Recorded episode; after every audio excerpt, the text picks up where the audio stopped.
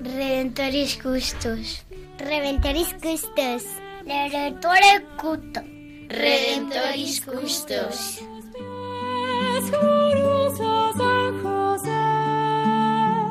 Escucha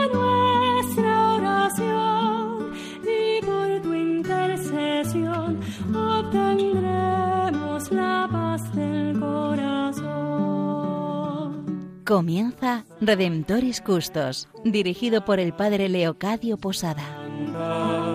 En Nazaret, glorioso San José, cuidaste al niño Jesús, pues por tu gran virtud fuiste digno custodio de la luz. Del Evangelio según San Mateo. José, hijo de David, no temas recibir a María, tu esposa, pues lo concebido en ella es obra del Espíritu Santo. Dará a luz un hijo, y le pondrás por nombre Jesús, porque él salvará a su pueblo de sus pecados.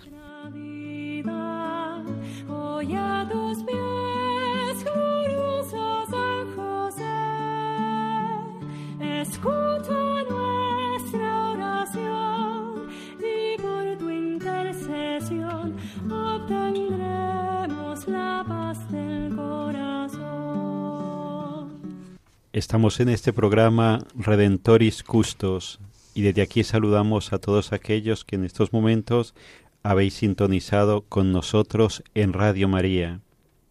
Os saludamos a todos de una forma muy especial a todas las familias. Sabéis que el Papa Francisco este año lo ha dedicado a las familias para que podamos agradecer, profundizar, conocer el gran don de Dios a la humanidad, la familia. Estamos en este programa Cristina Arredondo, Santiago Domínguez, Inmaculada Díaz y quien les está hablando el Padre Leocadio Posada. Pues de la mano del Papa Francisco vamos a conocer lo que el Espíritu Santo ha querido dar a conocer de la grandeza de la familia. Tan grande, tan grande es la familia que Dios mismo, al hacerse hombre, quiso vivir prácticamente toda su vida aquí en la tierra en un contexto familiar con José y con María. Pues en este programa vamos a profundizar sobre el capítulo quinto de la exhortación Amoris Leticia, que tiene como título Amor que se vuelve fecundo. Vamos a adentrarnos en esta llamada que Dios ha hecho a algunos de vosotros concretamente a vivir en el amor y a expresar el amor, y que al igual que Dios, que es amor, que es vida, y que ese amor y esa vida Él ha querido compartir con toda la humanidad, con todo hombre llamado a la existencia, también Dios ha querido compartir ese ser amor y ese ser vida con todos aquellos que habéis sido llamados a la vocación matrimonial, llamados como Dios a dar vida. Qué grande es el poder mirar cada familia sabiendo que es un manantial, que es una fuente de vida, porque Dios, que es vida, está en medio de ellos y le llama a compartir y a transmitir esta vida, esta vida de Dios.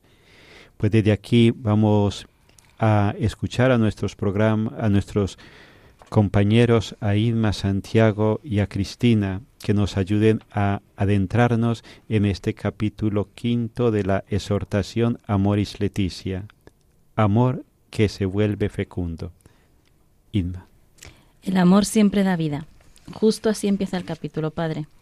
Y recuerda una cita de Familiares Consorcio, la exhortación de San Juan Pablo II, que dice, los cónyuges se dan entre sí y más allá de ellos mismos dan a su hijo, que es reflejo de su amor, signo permanente de la unión conyugal y síntesis viva del padre y de la madre.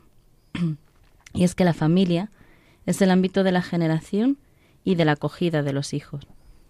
La espera del hijo, que es querido antes de que nazca, es un reflejo del amor de Dios, que siempre toma la iniciativa, porque Dios siempre nos ama sin haberlo merecido nosotros antes. El don de Dios que supone un hijo comienza con la acogida, prosigue con la custodia en la vida terrena y tiene como destino final el gozo de la vida eterna. Esta frase me ha hecho pensar, Santi, lo bendecidos que somos nosotros, llenos de dones, que estamos acogiendo un nuevo hijo, custodiando otros cinco y con unos angelitos esperándonos ya en el cielo. ¿Cómo nos quiere Dios? Leyendo los siguientes números, reflexionamos con el Papa sobre el amor en la espera propia del embarazo. En los tiempos que vivimos, en los que la lacra del aborto está tan extendida y defendida incluso como un derecho de la mujer, invitaría a todo el mundo a leer este capítulo, en el que el Papa afirma que la madre acompaña a Dios para que se produzca el milagro de la vida, ya que cada niño que se forma dentro de su madre es un proyecto eterno del Padre Dios y de su amor eterno. ¿Puede haber un proyecto más grande en el que colaborar? Dice el Papa que los padres sueñan a su hijo durante nueve meses. Y eso me hacía pensar cómo debió ser el sueño de María y José, que además de esperar un hijo, esperaban al Mesías de Israel. Menudo sueño ser los primeros en recibirle.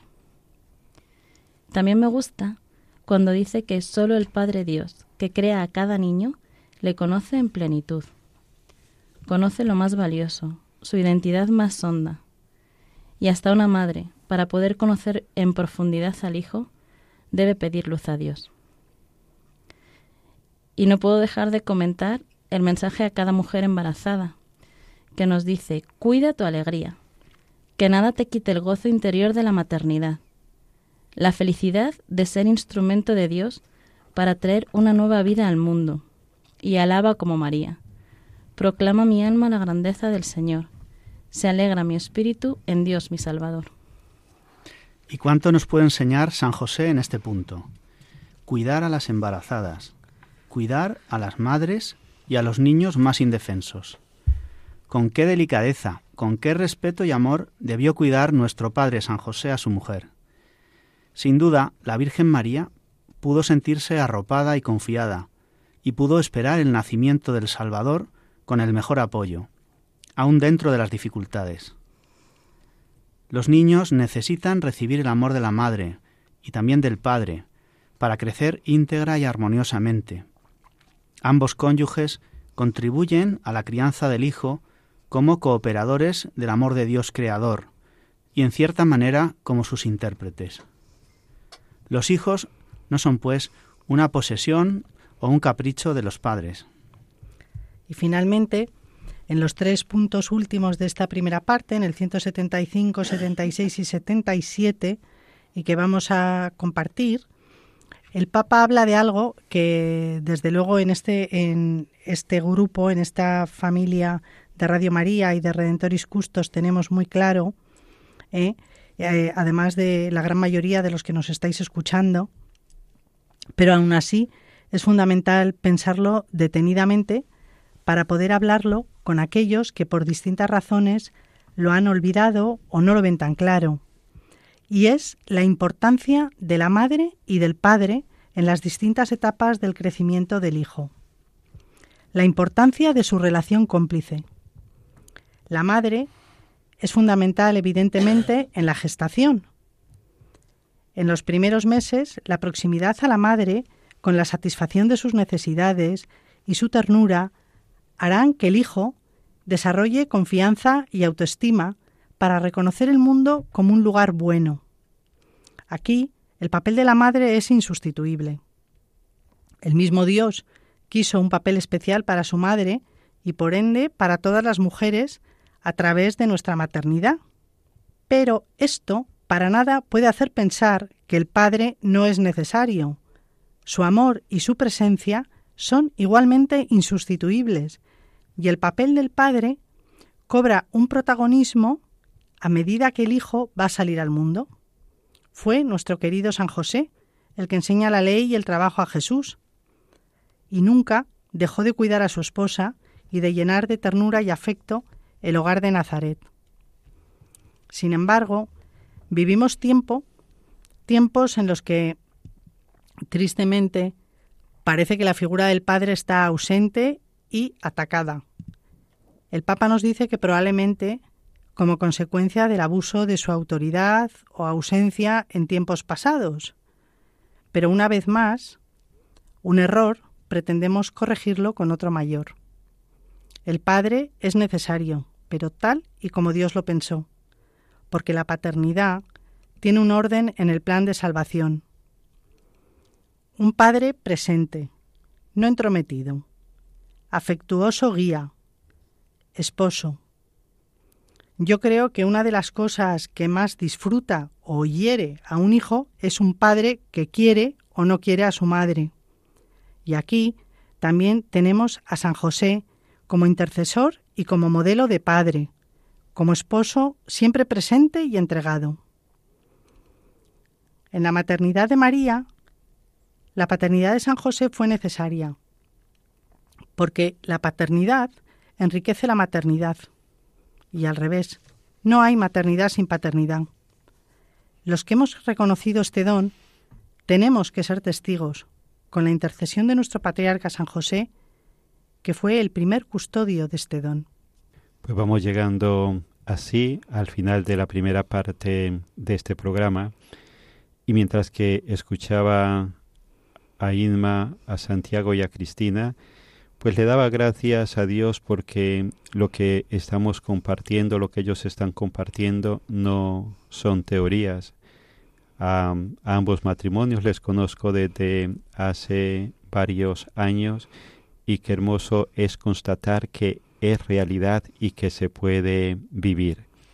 Cristina y Vicente con cuatro hijos, Inma y Santiago con seis, los que, bueno, los radioyentes no nos veis, pero Inma está en embarazo, esperando su sexto hijo, y qué hermoso que esté aquí con su esposo y que, y que ya, pues, le quedan unos tres meses para dar a luz, ¿no? Y sin embargo, pues vivir esa pasión para transmitir al Señor, para transmitir la belleza del matrimonio, el vivir la alegría de los hijos. Qué grande que en Europa y en el mundo entero los matrimonios pudiesen vivir en la alegría de un hijo, en la alegría de que un hijo es un misterio del amor de Dios y que ese hijo antes de ser concebido en las entrañas de la madre fue eternamente amado y pensado por Dios. Y por eso lo que se nos compartía, un hijo no es un derecho que yo tengo, sobre el cual puedo decidir si nace o si no nace. No, un hijo es un don de Dios que se me ha confiado, un don de Dios que se me invita a cooperar con el Señor en esa transmisión de la vida. Pues pedimos al Señor por la intercesión de nuestra Madre la Virgen María y de San José por todos los matrimonios, por todos aquellos que están llamados a esta preciosa vocación, para que Dios les conceda el don de los hijos y que nunca, nunca, nunca se atente contra la vida de un hijo, porque cuando una pareja atenta contra la vida de un hijo, ¿cómo se le puede decir a la otra persona te amo si se ha matado lo más sagrado dentro del matrimonio, que es el don de la vida? cuando se atenta contra la vida de un hijo, prácticamente en ese mismo momento el amor empieza a morir en la pareja. Vamos a pedirle al Señor que podamos vivir en la alegría de la vida y en la alegría de ser colaboradores con el Señor en la transmisión de la vida. Así lo pedimos por intercesión de San José. Joven José, patriarca nazareno, hombre sencillo de la Galilea, la alegría de Dios que te rodea, regala paz en tu mirar sereno. Tu fe hecha palabras esculpura, tu discurso gigante aun cuando calles, son tu vida, tu amor y tus detalles música del taller y paz sonora.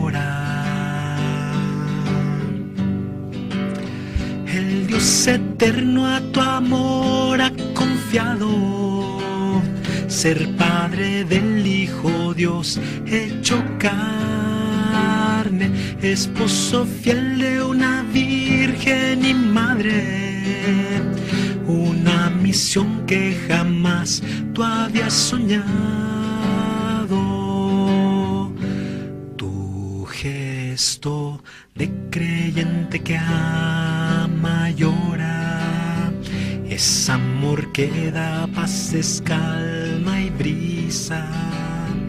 Es un latido de amor, fuego que atiza, una esperanza confiada hora tras hora.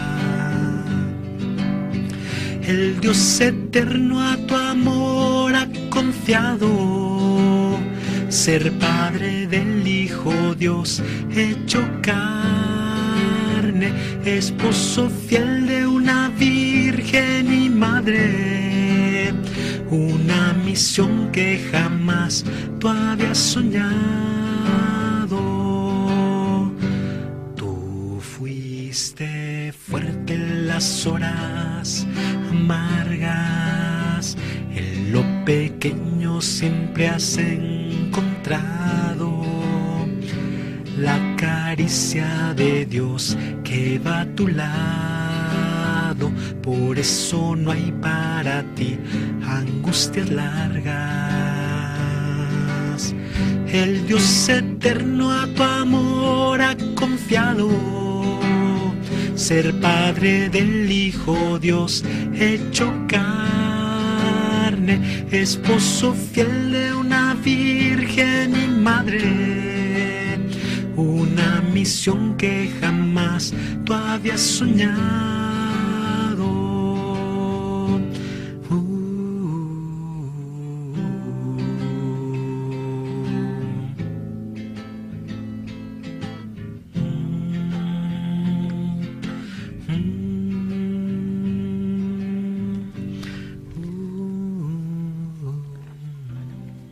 Pues continuamos en esta segunda parte del programa Redentoris Custos, el custodio del Redentor. Con muchísima alegría estamos compartiendo con todos vosotros Cristina Arredondo, Santiago Domínguez, Inmaculada Díaz y quien les habla el Padre Leocadio Posada. Estamos compartiendo sobre la exhortación apostólica Amoris Leticia del Papa Francisco. Exhortación que queremos profundizar, queremos conocer, que queremos dar a conocer en este año dedicado por el Papa Francisco a las familias.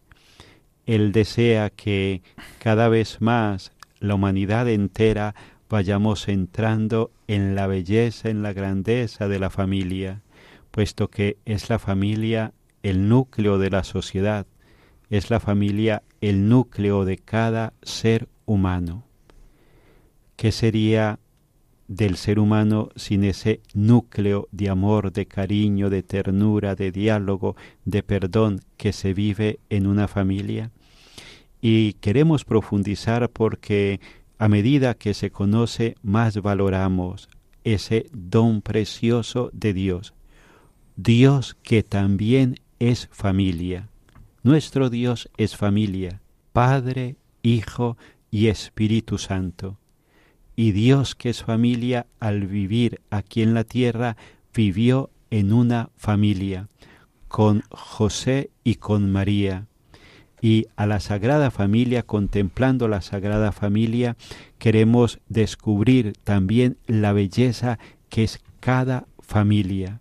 Y por eso a todos aquellos que en estos momentos nos estáis escuchando, os invitamos que a que contempléis en la Sagrada Familia esa familia que Dios quiere también reconocer en cada uno de vosotros, en cada uno de nosotros. Pues vamos a continuar compartiendo en este sobre este capítulo quinto de la exhortación titulado Amor que se vuelve fecundo. Compartíamos en la primera parte del programa esa llamada, esa vocación que Dios ha concedido a hombres concretos, a mujeres concretas, que el Dios de la vida os llamó a colaborar con Él en la transmisión de la vida. Qué grande cuando uno se siente colaborador, no se siente propietario. Pues desde aquí vamos a pedirle a la Sagrada Familia que nos dé esa luz en el corazón para que en concreto podamos respetar la vida de cada ser humano, de cada, de cada niño, de cada niño que tiene dignidad, que tiene grandeza de vida desde su mismo momento de la concepción hasta su final natural aquí en la tierra, para pasar luego a vivir eternamente esa vida que Dios le concedió aquí en la tierra. Pues desde aquí vamos a continuar dialogando con nuestros compañeros. Le doy la palabra a Idma. Recordad que lo que os decía en la primera parte del programa está aquí con su esposo Santi, esperando a su sexto hijo y como ya nos decía, con otros tres en el cielo. Eh, y también con Cristina, que con Vicente viven la alegría y el don de tener cuatro hijos, ¿no? O sea, queremos compartir con vosotros no teorías, queremos compartir con vosotros la alegría de tener a Dios en medio de nosotros y Dios que ha querido colaborar, que ha querido contar con la colaboración del hombre y de la mujer en la transmisión de la vida.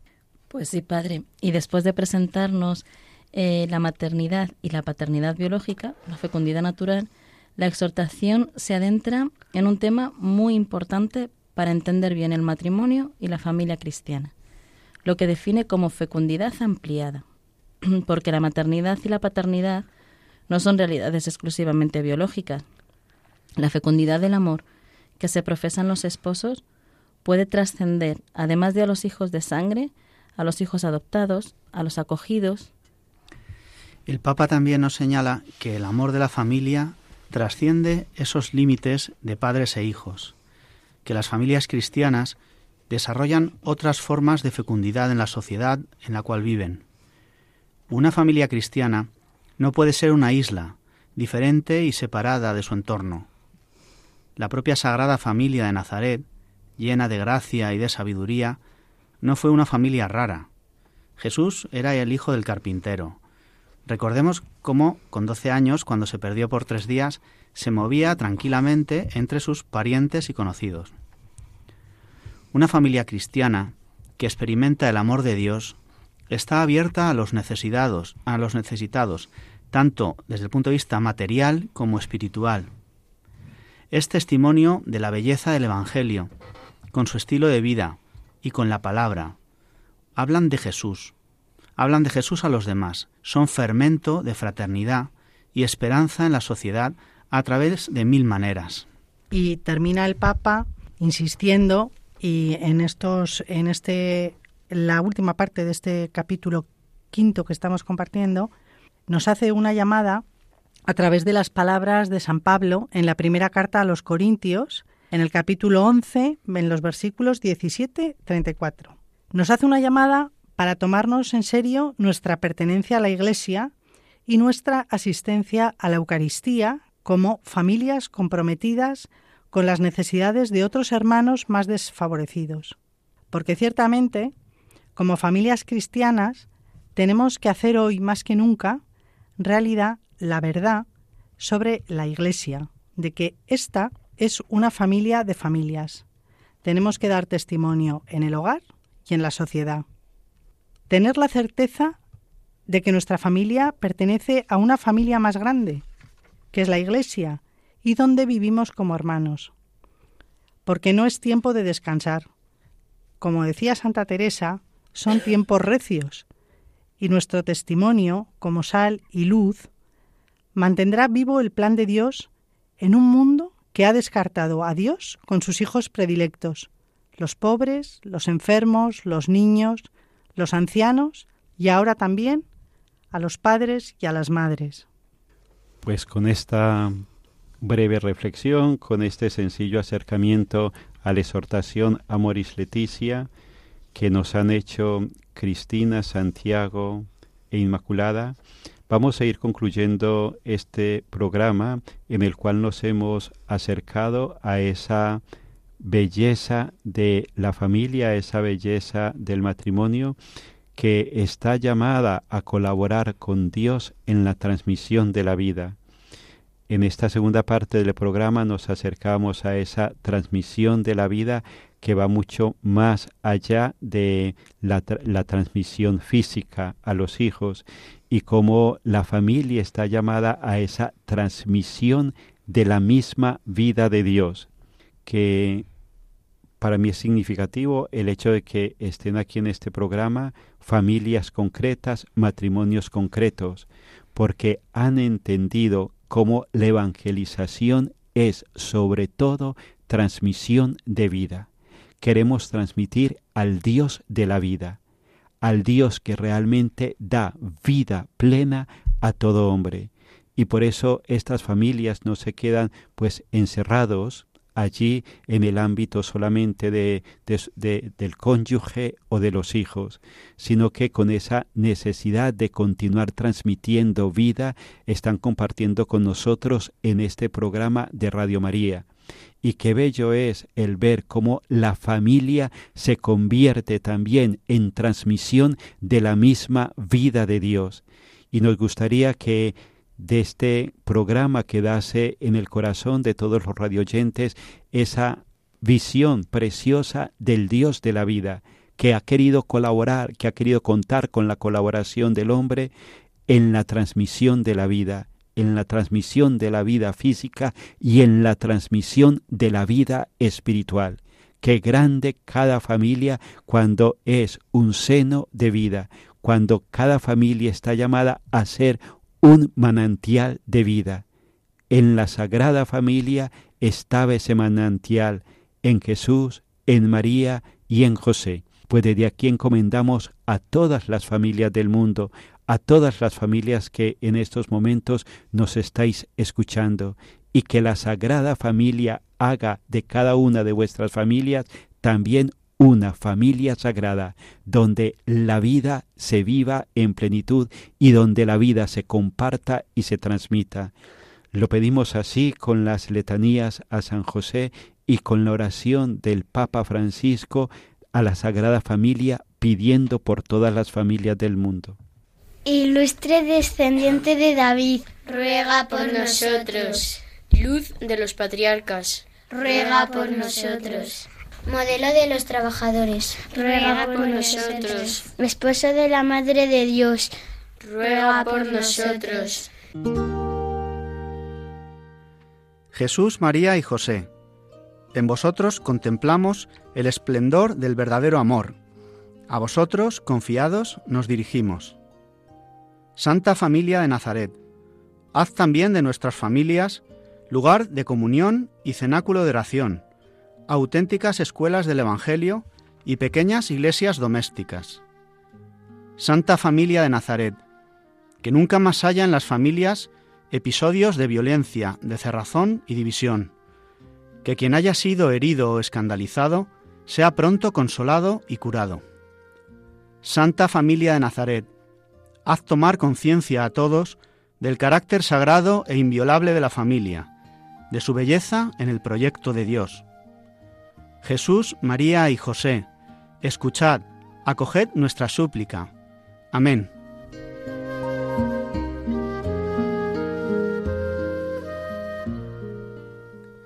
Pues desde aquí nos despedimos de todos vosotros. Hemos estado en este programa de Redentoris Custos, Cristina Arredondo, Santiago Domínguez, Inmaculada Díaz, quien les habla el Padre Leocadio Posada.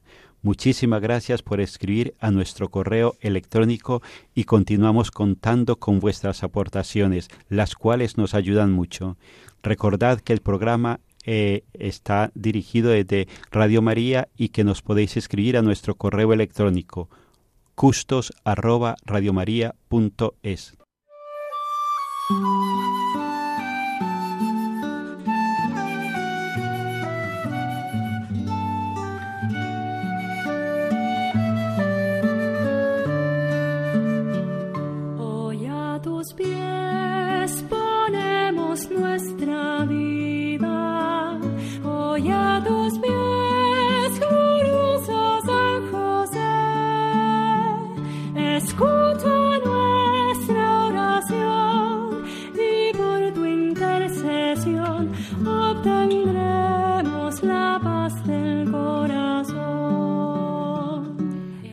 En Radio María Redemptoris Custos con el Padre Leocadio Posada. En San José, cuidaste